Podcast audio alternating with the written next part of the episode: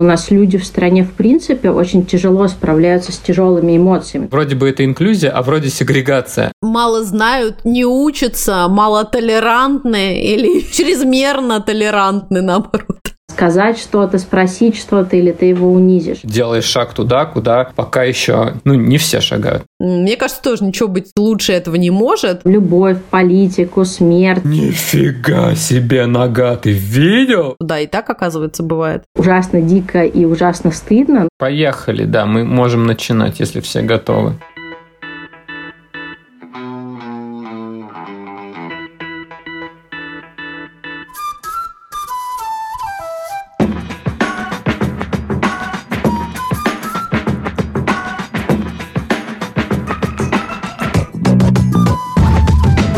Привет, друзья! Меня зовут Миша, и это подкаст «Вася in Space», подкаст о родительстве в непростых условиях. А меня зовут Катя, мы родители троих детей, старшая дочь Женя, младшая Тоня, и у нашего среднего сына Василия расстройство аутистического спектра.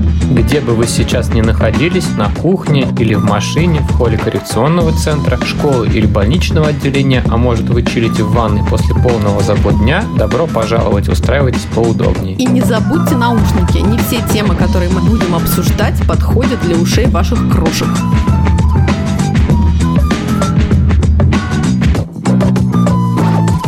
Вася из Space. Спасибо всем, кто в силу своих возможностей продолжает поддерживать нас на Patreon. Для всех друзей нашего подкаста в России мы оформили аккаунт на Бусти и добавили ссылку на разовые чаевые. Ваша поддержка очень важна для нас. Все ссылки вы можете найти в описании выпуска в нашем Телеграм и в Инстаграм аккаунте.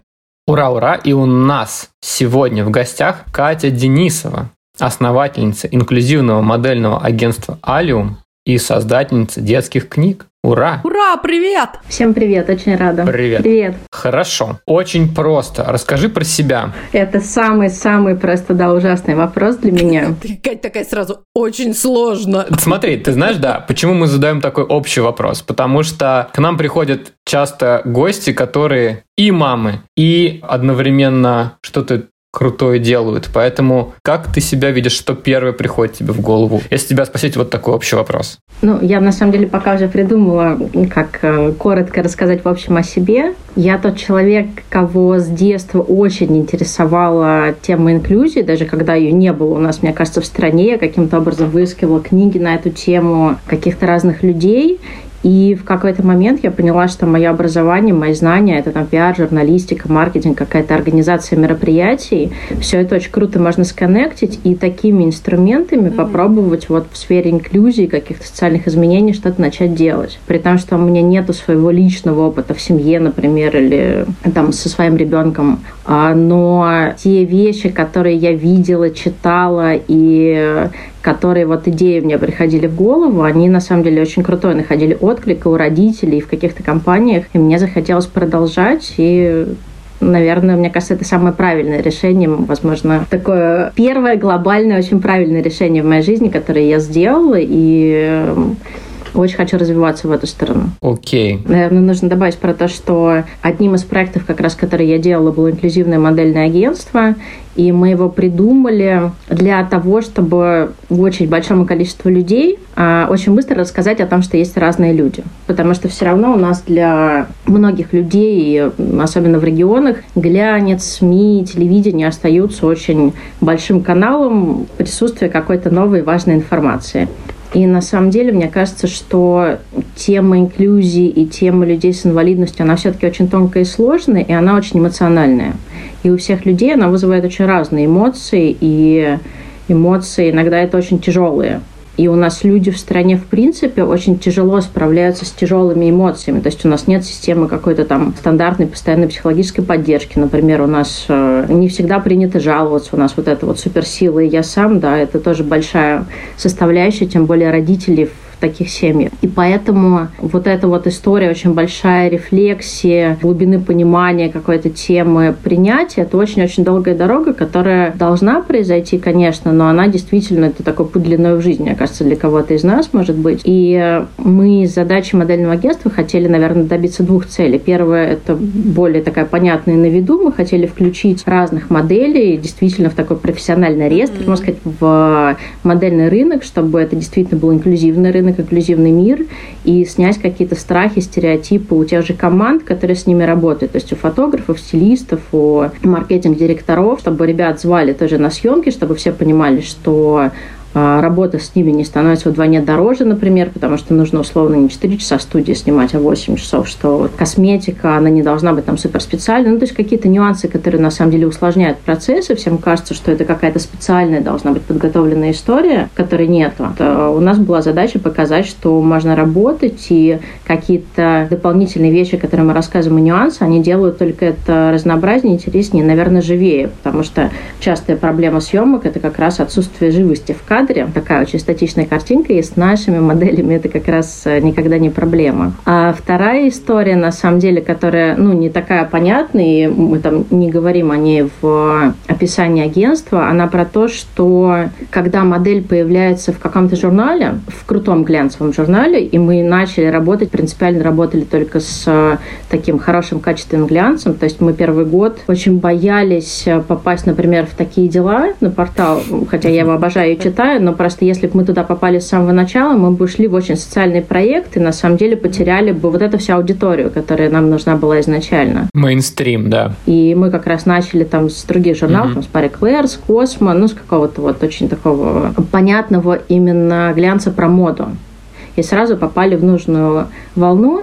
И когда человек, который не сталкивался никогда с такими людьми, кто в голове представляет какой-то такой собранный, ну, на самом деле, маленький ад из картинок и ужастиков и каких-то вот мифов, которые у него просто не было возможности разбить. Когда он видит э, такую модель в журнале, в съемке, mm-hmm. то это сразу как-то очень нормализует и дает возможность такому просто существовать. То есть мы как будто бы очень быстро проходим вот этот вот первый шаг попытки понять, что это, разобраться, принять. Все-таки, а, так можно? Да, ну хорошо.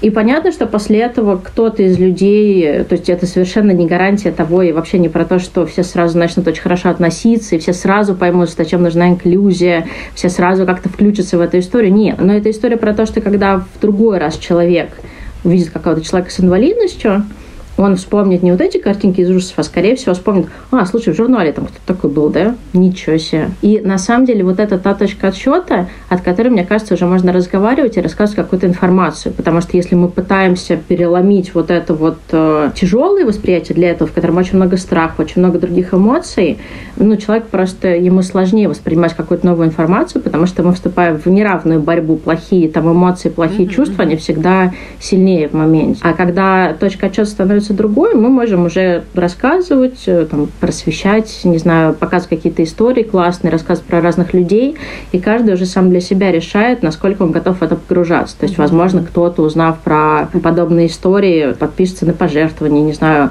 кто-то не сделает аборт, кто-то усыновит ребенка из детского дома сложное, кто-то просто там улыбнется, когда увидев, а кто-то пройдет спокойно, что тоже, ну, как бы, да, у каждого здесь свой скачок и свой прорыв. Классно. Слушай, если да, тогда про агентство, как вообще попадают ребята, как вы выбираете модели? Есть какой-то стандартный путь, или вы сами ищете их, или у вас есть целая очередь уже из таких ребят, которые очень хотят попасть? Как вообще это работает? Изначально мы, так как э, были абсолютно новички и не очень понимали, как все будет происходить. То есть мы все равно пробовали, у нас был свой путь проб и ошибок мы звали ребят, которых э, я знала до этого по театру или в каких-то проектах. То есть я понимала, что им нравится сниматься, они коммуникабельные, и можно попробовать с ними пойти в какую-то еще фотоисторию.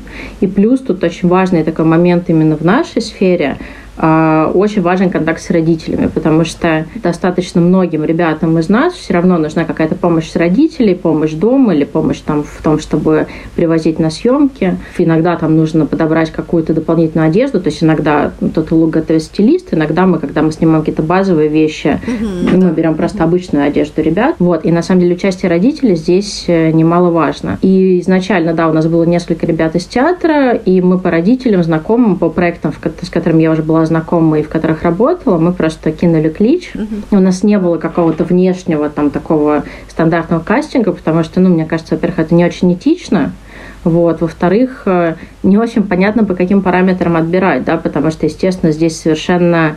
То есть у нас не было там параметров, естественно, фигуры. Ну, условно, те вот, которые стандартные параметры есть для модели, да, у нас они отсутствовали. Там рост, фигура. У нас, естественно, мы старались разнообразить историю, но мы говорим про цвет волос сейчас, про какие-то про национальность, возможно, то есть как бы какое-то интересное, чтобы типажи были разные. Вот. В этом плане мы старались разнообразить модели, как в любом модельном агентстве, потому что, опять же, мы шли по вот этой вот классической дороге запросов, которые приходят из рекламы. И э, нам было все равно, например, вербальный человек или нет. У нас не сложилось с ребятами, на самом деле, на колясках, и не сложилось, к моему большому сожалению, mm-hmm. с одной стороны, а с другой стороны, в середине пути я поняла, что ни одна фотостудия, где мы снимали, ни одна, она просто не была приспособлена к этому. То есть, как бы, да, везде есть, в принципе, грузовой лифт, конечно, которым можно воспользоваться, потому что он там для затаскивания какого-то реквизита тяжелого, но путь к грузовому лифту, он обычно сопровождается все равно лестницей на улице, там, льдом еще, если это зима. И, конечно, то с этим можно было справиться, но это просто такое для меня вдруг э, удивительное наблюдение было.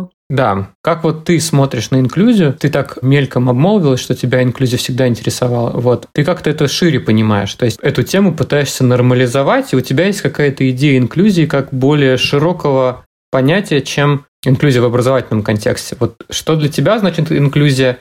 И еще немножечко вот про себя, как ты вообще все это начала, почему так случилось, что ты вдруг в эту тему попала вообще? Как ты к этому шла? Для меня инклюзия – это возможность и доступность всего для всех. То есть это не обязательно, что когда ты приходишь в бар, например, да, и ты можешь прийти там купить себе на барной стойке какой-то напиток, а человек на коляске не может это сделать, ему нужно кого-то попросить просто потому, что коляска расположена ниже. Ну, вот эта вот история, которая уже сразу ограничивает возможности, абсолютно не коляска, а просто тем, что там ну, барная стойка, она может быть, например, другой формы условно. И инклюзия – это история, когда если тебе что-то хочется, ты можешь это сделать. Ты можешь зайти в любое здание, учебное, там, развлекательное, полезное, развивающее, в любой музей, магазин. Инклюзия – это про то, что если ты хочешь что-то почитать или послушать, ты можешь получить эту информацию независимо от того, есть у тебя какие-то нарушения слуха или нарушения зрения. То есть информация, она подается в ключе, в котором ее все могут получить. Если мы говорим про физические да, вещи, доступ в здание, доступ куда-то, он таким же образом учитывает историю всех. А, я вот сегодня первый день была на курсе как раз по цифровой доступности, очень крутой курс, который рассказывает про то, каким образом а, делать приложения, сайты, ну, все, вот цифровую историю, как раз доступную для людей с совершенно различными нарушениями. И там столько разных инсайтов интересных – просто то, каким образом воспринимает даже, ну, пользуется приложением человек с нарушением зрения, каким образом все это происходит. И там вроде бы столько мелочей, которые пока ты вот не начнешь сам пробовать, ты никогда даже не поймешь и не почувствуешь. И вот для меня, наверное, в каждом вот таком вот этапе, в каждом кусочке жизни, в каждом проекте, которым ты занимаешься, в каждом бизнесе, который ты открываешь, инклюзия – это про то, что ты изначально понимаешь потребности и запросы всех людей. Ну, то есть не свои собственные, а действительно всех людей. Наверное, для меня в этом есть инклюзия. А попала я в эту историю, пришла 4 года назад, когда я кончила я очень мечтала быть с детства сценаристом или режиссером, куда-то туда шла. Вот, но у меня очень против были родители этой истории, и у нас была там условная договоренность, такая односторонняя, вот, что я сначала получу, ну, типа, нормальное образование, вот, там, начну развиваться в какой-то крутой компании, а потом я получу как бы такое право, наконец, вот заниматься вот тем непонятным, чем я хочу заниматься. Отучилась на сценарном все-таки, поработала в кинокомпании, у меня родился как раз сын, Вот, и где-то до его полугода, наверное, я э, работала, потом у меня был перерыв, и меня позвали в инклюзивный театр совершенно неожиданно написать документальный спектакль. Там актеры с синдромом Дауна. И я туда попала, и мы, мне кажется, мы записали часов 40, наверное, аудиоразговоров, и мы с ними просто разговаривали обо всем, то есть про там любовь, политику, смерть, про дружбу, про всякие вот эти вот мечты, деньги, ну то есть все, что можно такое представить, мы с ними обсуждали. И мне кажется, это до сих пор в моей жизни один из самых интересных разговоров, потому что там количество вот этих вот честных очень крутых идей, которые а, мы где-то в середине жизни все равно теряем или лишаем себя возможности как-то мыслить очень правильно и прямо, вот без таких каких-то входных путей. И мы сделали документальный спектакль, а потом так получилось, что режиссер театра, который меня приглашал, она э, уволилась оттуда, и мы подумали о том, что классно сделать свой театр, только где будут совершенно разные актеры. То есть и синдром Дауна с раз... А как он называется? Московский инклюзивный театр «Чайки». Угу. А, у нас девочка с нарушением зрения, есть просто мальчик, который он профессиональный актер при этом, он как раз подключился на одном из первых спектаклей, но у него очень сильное заикание бывает. И это такая классная история получилась, которая действительно была про инклюзию и стало совершенно понятно, каким образом это работает среди ребят, потому что у них совершенно разные а, какие-то провальные моменты, разная какая-то суперсила, и как они с друг другом взаимодействуют, и как они очень круто друг друга поддерживают и и это получается такая, ну просто вот для меня это какая-то идеальная картинка, потому что она очень настоящая. В какой-то момент, когда стало очень много инклюзивных проектов, получилась э, история не про инклюзию, а про сегрегацию. Когда мы берем ребят с какой-то одной особенностью, их объединяем, и оставляем вариться в таком собственном соку. И все приходят посмотреть, условно, там, опять же, на актеров с синдромом Дауна. А, мне кажется, что рывок в развитии восприятия, в принятии друг друга, он именно в том, чтобы перемешиваться и пытаться находить вот эти мостики коммуникации. И на самом деле то, что меня там драйвит и заводит больше всего во всей этой истории, это именно вот нахождение мостиков коммуникации. Там мой какой-то пиар, маркетинговый, журналистский опыт сценарный, он в этом плане очень круто помогает, потому что я понимаю, что есть проблемы и есть э, там сложности, эмоции у людей с инвалидностью, раз – у их родителей, другие и не меньшие два. А при этом есть, как говорят, оставшееся общество, да, которое сейчас страдает от того, что все их условно хейтят, потому что они то неправильно говорят терминологию, то, значит, они неправильно, там, не знаю... Мало знают, не учатся, мало толерантны или еще как, или чрезмерно толерантны. Мало знают, да, вот хотят помочь человеку, и они просто потерялись, потому что помочь человеку на коляске, или ты его этим оскорбишь, там, э, сказать что-то, спросить что-то, или ты его унизишь. И на самом деле, вот мне кажется, самая большая проблема, та основная проблема, из которой все уже происходит остальное, она в этом. Потому что когда все запуганные находятся в таких вот э, на острие эмоций, конечно, очень сложно договориться, вот эти мостики выстраивать. И все стараются как бы сделать что-то хорошее, да, но желательно не э, пересекаясь, не перемешиваясь и не коммуницируя. То есть там перевести деньги здорово, отдать вещи классно, написать открытку, потрясающе. Но при этом страх коммуникации, он ведь не в том, что все там действительно боятся. И э, я знаю, что есть процент людей, э, которые действительно думают, что, например, даже ребята с синдромом Дауна, они заразные, он до сих пор есть в Москве. Mm-hmm. Это прям... Но он гораздо меньше, чем просто люди, которые не знают, как себя вести раз, которые не знают, как справиться с своими собственными эмоциями. Это два, потому что ну, чувствительность у всех разная, и как бы понимание того, что чувствует, ну, как бы эмпатия, да, того, что чувствует другой человек, она тоже разная. И нас никогда, мне кажется, в нашей стране этому не учили. Это последнее, чему вообще уделялось внимание. И даже больше, да, мне кажется, да, был такой период, когда наоборот максимально, грубо говоря, очищали, да, вот эту вот всю сферу нашей жизни. И, например, если вспоминать наше детство, то увидеть человека с синдромом Дауна или увидеть человека с какими-то другими особенностями, это, в общем-то, было, ну, таким, да, в общем-то, приключением целым. То есть, когда ты вдруг внезапно сталкивался и узнавал о том, что да, и так, оказывается, бывает. Ну да, это история про то, что у нас э, в стране сначала, в принципе, не было инвалидов и секса, то есть это были две вещи, которые не существовали. Вот. Потом появились инвалиды, потом появился секс, да, потом да, появился да, да. безопасный секс, а потом люди с инвалидностью. То есть это какая-то вот история, которая, да, шла постепенно, но пока не очень все равно все понимают, что с ней делать.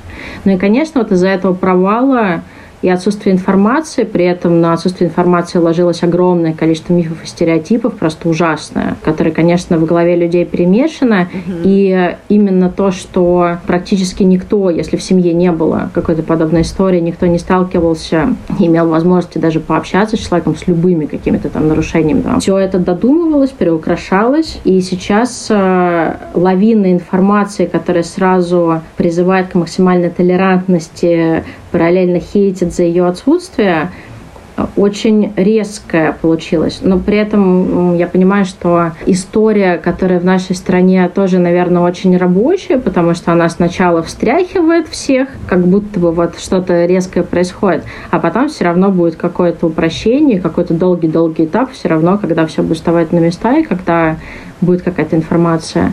Но мне в этой ситуации на самом деле э, очень хочется помочь всем. То есть очень хочется найти вот этот мостик коммуникации, в котором будет э, удобно и интересно общаться всем сторонам, потому что, ну, мне кажется, что здесь совершенно не история про какую-то конкуренцию, да, у кого э, ситуация сложнее и хуже, здесь история именно про то, чтобы всех подружить, и про то, чтобы, с одной стороны, снять какие-то страхи, с другой стороны, дать какой-то комфорт абсолютно вот безбарьерного общения и при этом показать, что ну, мир он очень классный, мир он очень разный, и есть куча вещей, на самом деле, которые во всей этой разнице нас объединяют.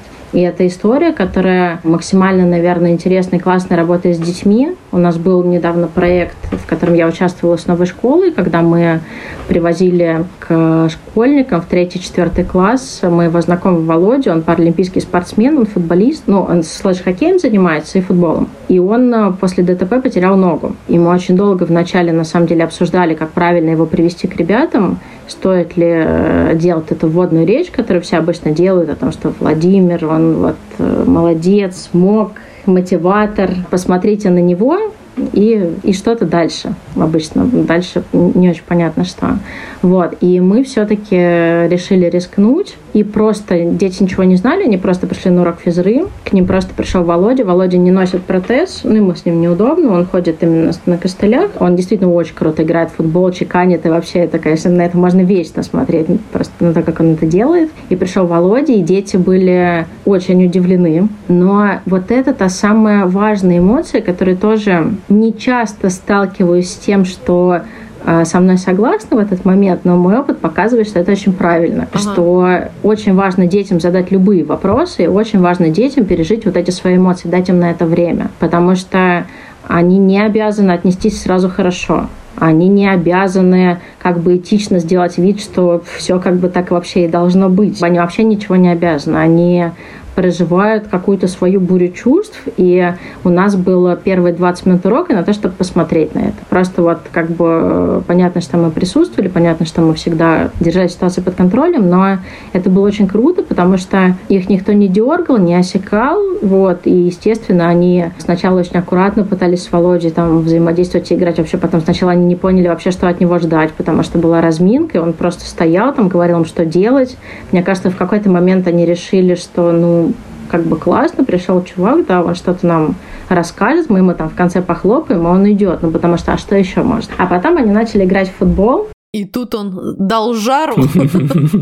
И тут выяснилось, да, что Володя очень круто играет. Вот, знаешь, наблюдать за тем, как у них просто изменились лица, это, это такой восторг, потому что это было настолько чистые просто эмоции, потому что, опять же, у них была возможность вот это все пережить, переварить, присмотреться, там с ним что-то там поиграть. И потом мы просидели там перемену, вместо обеда они оставались, болтая с Володей, и ни у кого не осталось вот этих вот э, опасений задать какой-то не тот вопрос. Ну, Володя здесь очень коммуникабельный, очень классный, но это тоже было очень забавно наблюдать, потому что мы сели потом в круг, и были дети, которые задавали сразу вопросы, ну, то есть от того, там, понятно, как потерял ногу, долго ли привыкал к ноге, как ты чистишь зубы, там, ну, то есть вот совершенно вопросы, которые, казалось бы, не связаны, но на самом деле связаны.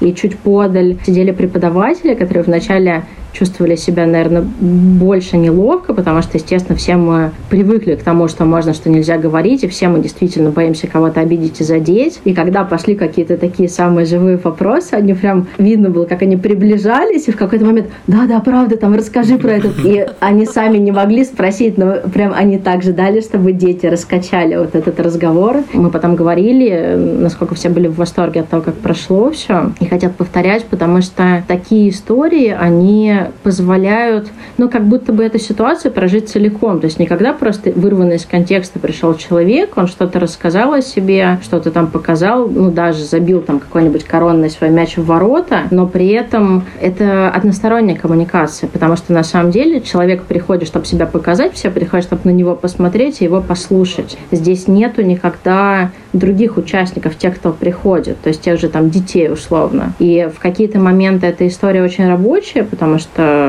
ну, действительно всегда интересно общаться с людьми какими-то классными, которые рассказывают про свой опыт. Но когда получается сделать какую-то вот эту двустороннюю коммуникацию, когда каждый из участников себя чувствует полноправным, и здесь как раз детям очень важно было почувствовать себя полноправными участниками процесса и перестать стесняться, бояться, перестать думать, опять же, они там вышибут костыль просто мячиком или нет, потому что это тоже такой момент очень тонкий, потому что парень пришел играть в футбол на костылях, и ты чувствуешь себя на поле своеобразно. Я понимаю, насколько вначале им было непонятно, что делать. То есть они пытались очень аккуратно обходить э, и обводить его мячом. То есть они пытались там играть без него. А потом они поняли, что он пришел на футбольное поле играть, ну, как бы выбиться, костыль выбиться. Я просто Володя спрашивала потом, как часто выбивается костылину. И это, он сказал, самый частый вообще ломкая история. У него около 30 штук костылей лежит дома. К этому все абсолютно как бы нормально относятся. Такой рабочий инструмент. И это тоже очень важная вещь, потому что мы, например, когда с Володей приезжали и изначально разговаривали с детьми, мы этого не знали. А это тоже история, которая вот тот страх, который возник, понятно, у всех.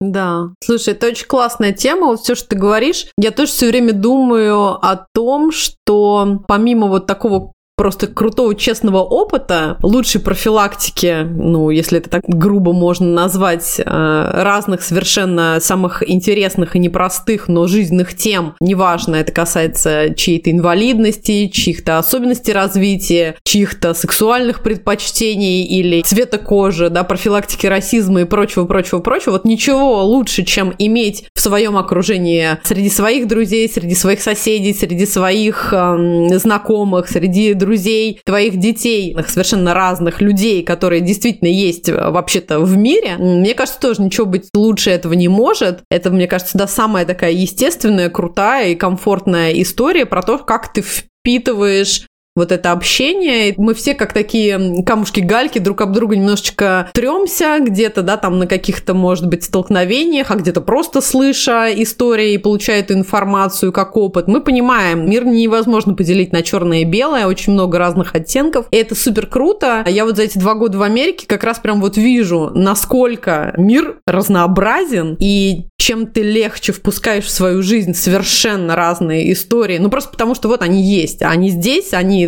рядом, да, это твои соседи, это люди, которые вместе с тобой идут в магазин, это даже фотографии детей с синдромом Дауна или еще какими-то особенностями на рекламных счетах, там, Zara или Target, которые ты каждый день видишь, и это не выглядит как что-то небывалое, потому что сейчас вот будет День людей с синдромом Дауна, поэтому мы повесили эти фотографии. Это, конечно, невероятно круто, и очень классно, что, да, ты про это так рассуждаешь и говоришь. Это, конечно, класс. Я еще хотел отметить, это очень важная история а, про то, что вроде бы это инклюзия, а вроде сегрегация. Вот. Мне кажется, что у тебя просто очень далекая перспектива. Ты как будто смотришь на несколько шагов вперед, потому что я начинал работать в саду, где был первый в Москве эксперимент по включению детей с синдромом Дауна в общеобразовательные группы. Потом образовалась там службы ранней помощи. Внутри структуры обычного образовательного учреждения присутствовали группы кратковременного пребывания с ребятами с РА, с детским церебральным параличом. Потом все это благополучно схлопнулось.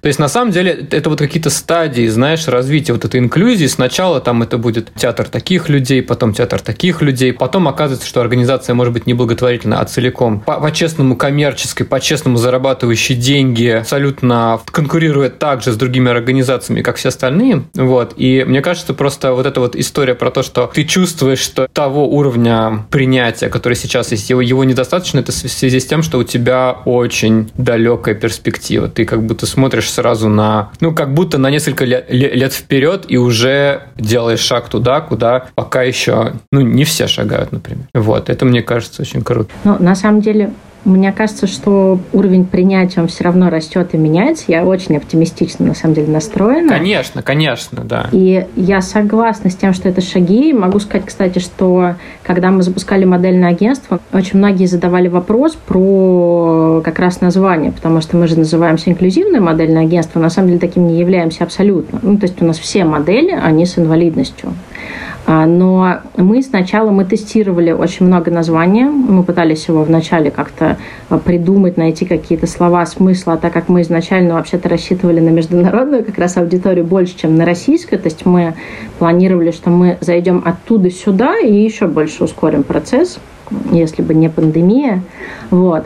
Мы смотрели разные, на самом деле, варианты, а потом поняли, что ну, все равно нам нужно расширять на российском рынке эту историю. А у нас такой оказался небольшой словарь вообще-то терминологии, который связан с, ну, как раз с инклюзией, там, с людьми с инвалидностью, что мы тестили, пытались понять, каким образом нас будут искать, и поняли, что вот инклюзивное модельное агентство – это то самое слово, которое будет, э, ну, хотя бы вот то, которое будет приходить в голову, если будут искать каких-то моделей, то это будет такой частый запрос. Вот. Но, естественно, мы под это подложили очень классный концепт, потому что моя изначально такая большая-большая цель, она была не в том, чтобы агентство раскрутилось, стало там суперизвестным, большим, и у нас были там сотни моделей, она была в том, чтобы такое агентство, как наше, оно было ненужным. И на самом деле именно наше агентство, оно создает вот эту вот инклюзию в основном модельном мире, и сейчас у нас уже есть несколько моделей, которые абсолютно профессионально готовы, чтобы переходить в ну, как бы обычные классические модельные агентства. И мы надеемся, что вот этим вот шагом, забегая немного вперед, реализованных планов, но мы начали это делать, и я думаю, что здесь все получится. И таким образом мы как раз, получается, создадим ту самую инклюзию, о которой изначально мечтали, когда все это создавали. Слушай, а вот у вас есть совершенно разные модели в агентстве. Вот отличается ли как-то работа, и, условно, там, видимая инвалидность, невидимая инвалидность, видимые а, особенности, которые а, очевидны сразу, есть неочевидные. Как-то отличается ваша работа с разными людьми? Как вообще ты представляешь модель? Как ты подходишь к этим разным вот типам людей? И как ты их продвигаешь, позиционируешь? Мы представляем модель примерно так. Вот у нас есть, например, мальчик Карим, у него кикохлеарный имплант. И мы, э, когда его представляем, всегда говорим, что он больше всего на свете любит пирожки с картошкой. Это вот э, тема, которая позволяла нам снимать его как угодно на всех съемках. Во-первых, нам приходят запросы на модель, на какую-то конкретную. То есть мы не э, занимаемся таким продвижением модели, то есть высылая всем портфолио и говоря, снимите, пожалуйста. Мы так не делали никогда вначале, наверное, мы боялись, то есть не то, чтобы это была стратегия. Потом мы стали получать какие-то первые запросы и как раз стали собирать информацию, пытаться понять, как эти запросы приходят, то есть что нас просят. А чаще всего это запрос на какую-то конкретную модель по которой в Инстаграме уже какие-то нюансы видно, а так как я приезжаю на съемки, то у каждого из наших ребят есть какие-то вещи, которые помогают ему себя классно чувствовать и сниматься. И они не всегда там, опять же, напрямую их можно в голове связать с, там, с кохлеарным имплантом или там синдромом Дауна или с аутизмом, но мы все их знаем и, естественно, рассказываем на съемках. Там это, ну, на самом деле, это такие мелочи, которые, условно, вот э, кохлеарный имплант, э, речевой процессор, который на голове, его нельзя мочить водой. Поэтому, когда ты делаешь укладку и прыскаешь лаком, нужно обязательно его снять. Человек тебя не будет слышать в этот момент. И э, у нас были в начале случаи, когда мы это рассказывали стилистам, и многие не верили. То есть они не верили настолько, что они пытались проверить криком, правда ли человек их не слышит. Ну, потому что как же, вот он только что разговаривал, отвечал, как бы коммуницировал, а потом раз он что-то там снял, сидит там в телефоне, И если спросить погромче, он точно услышит. Но нет. Вот. И на самом деле таких было несколько историй. Это смотрелось ужасно дико и ужасно стыдно. Ну, первые съемки еще к тому же, когда мы очень переживали за всех, ну, то есть за родителей, за детей, за фотографов. Но на самом деле это тоже нормальная ситуация. Слушай, это тоже из серии вопросов, а если я тебя по костылю ударю, ты упадешь? ну, то есть у всех есть какая-то куча незаданных вопросов. Да, то есть есть родители то, да. особых детей, особых людей, есть особые люди и люди, которые никогда не контактировали, и куча каких-то взаимных есть вопросов недоговоренностей. Да. Мих, сюда надо вспомнить вашу историю встречи с Василием, с э, пожилым дедушкой. Классно. Вот у нас была такая интересная история. Мы ходили к врачу, вот, и в холле клиники сидел такой пожилой мужчина с протезом. Он похож на робота. Вот. И Вася, он со своей всей непосредственностью, он просто стал показывать пальцем и э, так растопырил свои глаза, и я был как вратарь, который ловит мяч, так типа, я почувствовал на себе вот эту штуку, что я просто не знаю, во-первых, как в Америке, во-вторых, как у пожилых людей, американцев, вот с этим показыванием пальцев. По идее, наверное, нормально, да, показать пальцем, ну, вроде. Но я не мог себя остановить, и мы с ним быстро вбежали в лифт, и я уже там сделал «Нифига себе нога, ты видел?» Мы, конечно, с ним это обсудили, но, наверное, он мог бы подойти и потрогать, да. То есть вот это могло произойти, и я почувствовал себя вот в этом состоянии, что мне нужно этот мяч обязательно поймать. Неизбежные эти косяки. Вот, когда два таких разных мира сталкиваются, да? Ну, я могу сказать, что мой четырехлетний сын, он э, отреагировал бы абсолютно точно так же и с удовольствием подошел потрогать. Вот, но мне кажется, здесь на самом деле да. Ну вот, да, э, никогда не понимаешь, как отреагирует другой человек, и на самом деле, где вот эта вот граница какой-то этичности. Но, э, например, тот э, проект, который мы делаем с новой школой, когда мы туда приезжаем с людьми, которых я давно знаю, и я понимаю их реакции, и мы с ними, конечно, заранее проговариваем, насколько вообще комфортно, да, что можно спрашивать, что можно говорить. И мне кажется, что в какой-то момент ребенку очень важно подойти, иметь возможность подойти и потрогать. Ну, да, то есть у меня да. Матвея там катали на инвалидной коляске, на электро, вот там с ветерком, вот, то есть он там трогал протезы, он знает, как какие-то штуки работают. И я понимаю, что так как он это уже знает, уже там потрогал, уже поговорил о чем-то, когда мы встречаем какого-то человека на улице, слава богу, это сейчас все-таки происходит, вот, он как бы может показать пальцем на коляску и сказать, о, смотри, как у Рената там это наш приятель из хосписа. И вот это вот для меня на самом деле высшая история. Вот мне кажется, что вот это вот, ну, вот то, как должно быть. Не там, о, смотри, коляска, не о, что с ним там, почему он не ходит, а вот когда ты сразу узнаешь какую-то часть своей жизни в этом, это для тебя да, ну, так, так же, как Матвей, мы посмотрели с ним фильм «Чудо», и больше всего в фильме «Чудо» его поразило не главный герой, там, не его друзья, его поразило то, что в комнате стоит робот Тинтин, вот этот металлический mm-hmm. старый, такой же, как у Матвея. И он просто, он просто был в таком шоке. Он говорит, мама, смотри, у меня такой же, я сейчас принесу, покажу. Он его принес и сидел с ним, досмотрел фильм, потому что все, они сошлись, они уже подружились через экран. Да, очень классно. Да, это супер. Слушай, Катя, давай переходить к писательству и поговорим про твои книги немножко тоже. Потому что мы так понимаем, что все они связаны тоже с особыми людьми, и э, герои тоже ребята, которые чем-то отличаются от э, большинства. И мы супер ждем книжку про Макса и про Тоню, про их взросление, потому что у нас такая сейчас актуальная тема. Помимо девчонок у нас еще Василий, уже, в общем-то, практически полуподросток, и не всегда ему подходят такие самые обычные книжки. Было бы очень нам интересно все это дело изучить. Да, Микейл? Да. Расскажи немножко про эти книги и как вообще пришла идея. То есть, ну, вроде ты, ты двигаешь проект инклюзивного модельного агентства, но Почему ты вдруг взяла и стала делать книги? Тут, скорее всего, не так. Потому что модельное агентство, что книги, что там какие-то еще истории, они все просто с разных сторон помогают развитию той самой инклюзии, о которой мы говорим, развитию вот этой вот коммуникации. То есть э, у меня есть какие-то свои навыки, которые я стараюсь с разных сторон применять. И я уже говорила, что я мечтала когда-то поступать там на сценарную или на режиссуру. Ну, книги это примерно туда же. То есть это все равно про написание. И я там всегда что-то писала в школе, в институте, просто для себя куда-то в стол. У меня выходили какие-то рассказы там в сборниках, типа «Писатель года», там «Поэт года».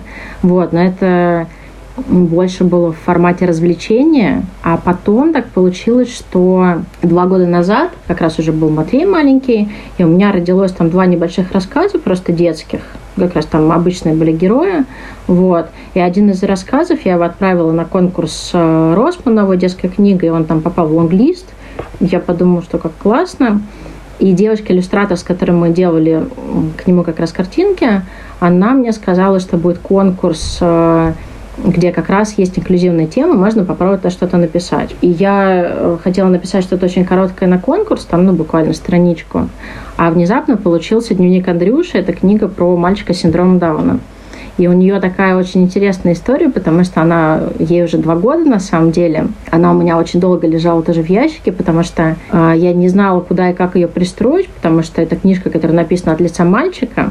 Мне сказали, что она очень классная, и предложили отправить в один ну, онлайн-журнал. Вот. И оттуда редакция меня спросила, как, в принципе, я осмелилась написать такую книжку, не имея своего ребенка с синдромом Дауна, там, не имея профессии дефектолога или там какого-то специалиста в этой области.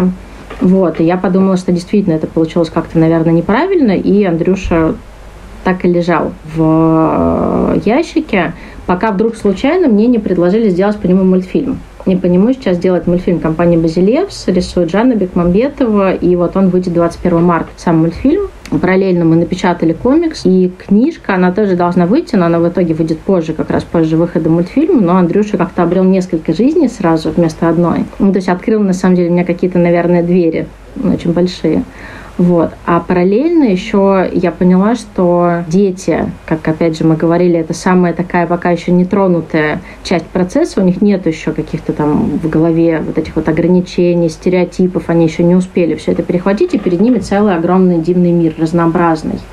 И книги это все равно та история, то есть если во взрослом возрасте хорошо, многие дети перестают читать, там, возможно. Надеюсь просто, что мой ребенок не перестанет, но как бы не хочу даже ограничивать. Вот. Но э, в детском возрасте все очень любят читать дети, мы все равно любят читать дети, и книги это очень большой источник информации, и, конечно, этим нужно пользоваться. Вот, и делать какие-то классные книжки, в которых разные герои. И какой-то период я там собирала э, просто разные чужие книги про инклюзию, про какие-то там необычные обстоятельства или необычных ребят.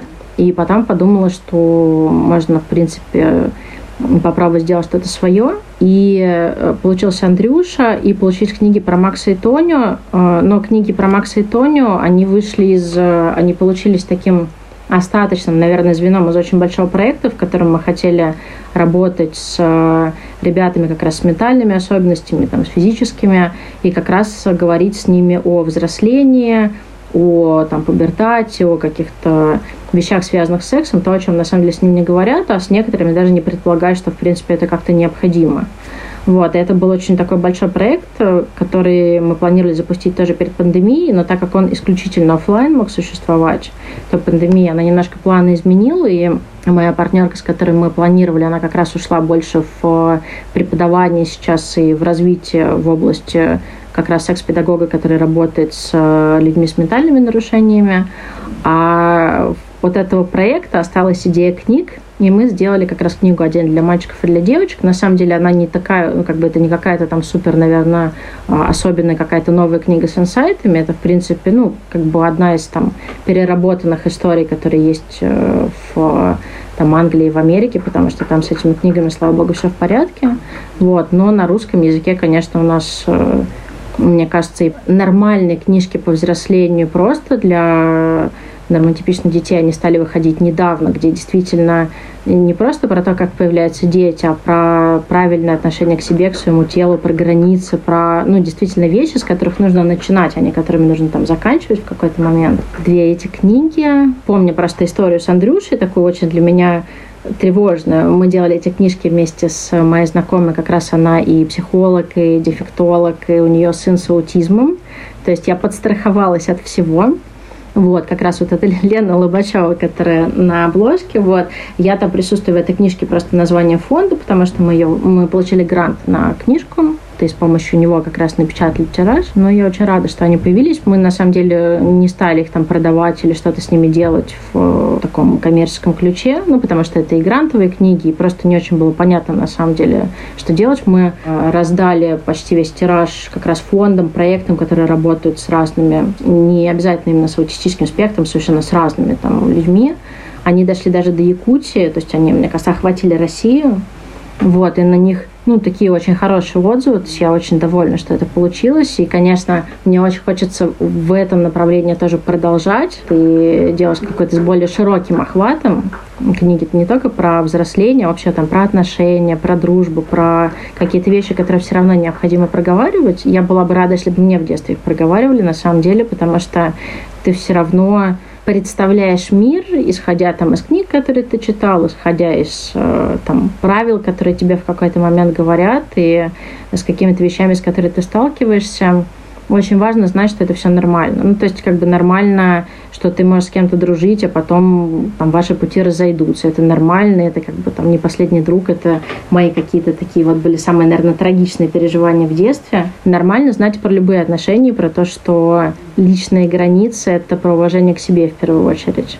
И мне кажется, это тоже штука, которая, с которой сталкиваются очень многие моего поколения, ну, родителей, там, несомненно, потому что тогда границы были в принципе стерты. Вот, а это штука, которую нужно реанимировать, лечить и проговаривать. Мне очень Хочется отозваться вот на эту тему про то, что как ты посмела написать книжку. вот.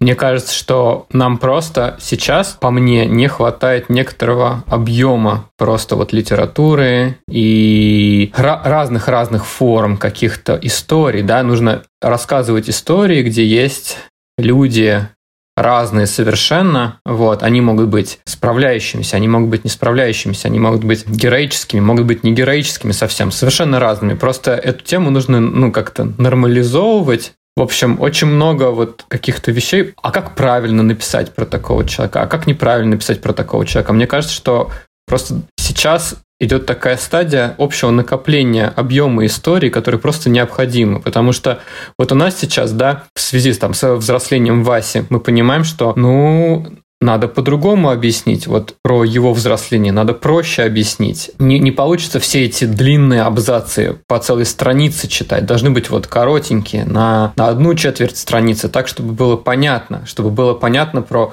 простые визуальные признаки. Потому что об этом все время, да, вот как-то мало кто идет на этот риск, наверное, а смело говорить и писать про таких людей. Вот. А хотя на самом деле просто нужно много таких историй, чтобы наконец-то можно было сказать, слушай, ну да, вот. Есть такая книжка, вот такая книжка. Есть. Это, это очень круто, что ты это делаешь, и хочу выразить свою поддержку. Спасибо. Мне тоже кажется, что супер круто, что, во-первых, у Андрюши появилась сейчас такая еще, знаешь, активная, веселая, бодрая жизнь, что и мультфильм, и комикс очень крутой, который мы с Михаилом уже успели заценить, и книжка все-таки будет.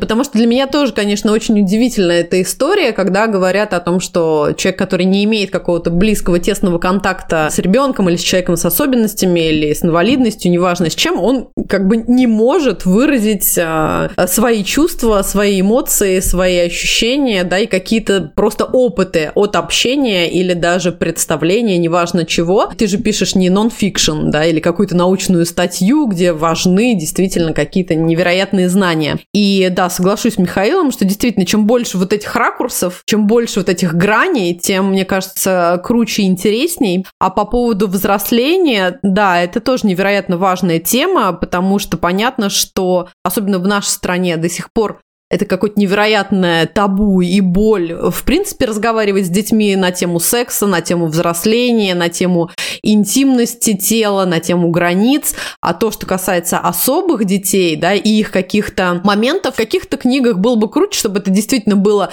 четче, ярче, конкретнее, проще какая-то книжка-картонка, которую ты перед сном можешь сто раз перелистать и сто раз обратить внимание на тему того, что а, если происходит эрекция у мальчика, то это нормально, то это не потому, что он какой-то агрессивный маньяк и сейчас проживает какую-то невероятную странную фазу, где его сразу надо замочить, заглушить и всячески прекратить вообще, чтобы этого не было в нашей жизни. Поэтому да, это супер круто, и Мне кажется, Мих, важно еще, чтобы ты сказал еще про статистику насилия над детьми. Мне кажется, это тоже важно было бы здесь упомянуть. Да, отходим в сторону того, что я когда начинал работать, все время думал про то, что, ну вот, скорее всего, работать с особыми детьми, с особыми людьми э, идут люди, которые имеют какие- какие-то особенные способности, и, и по идее это должны быть э, более такие дружественные среды, но вот сейчас а, мы, мы просто смотрели перед этим выпуском статистику по абьюзу в США, вот получается, что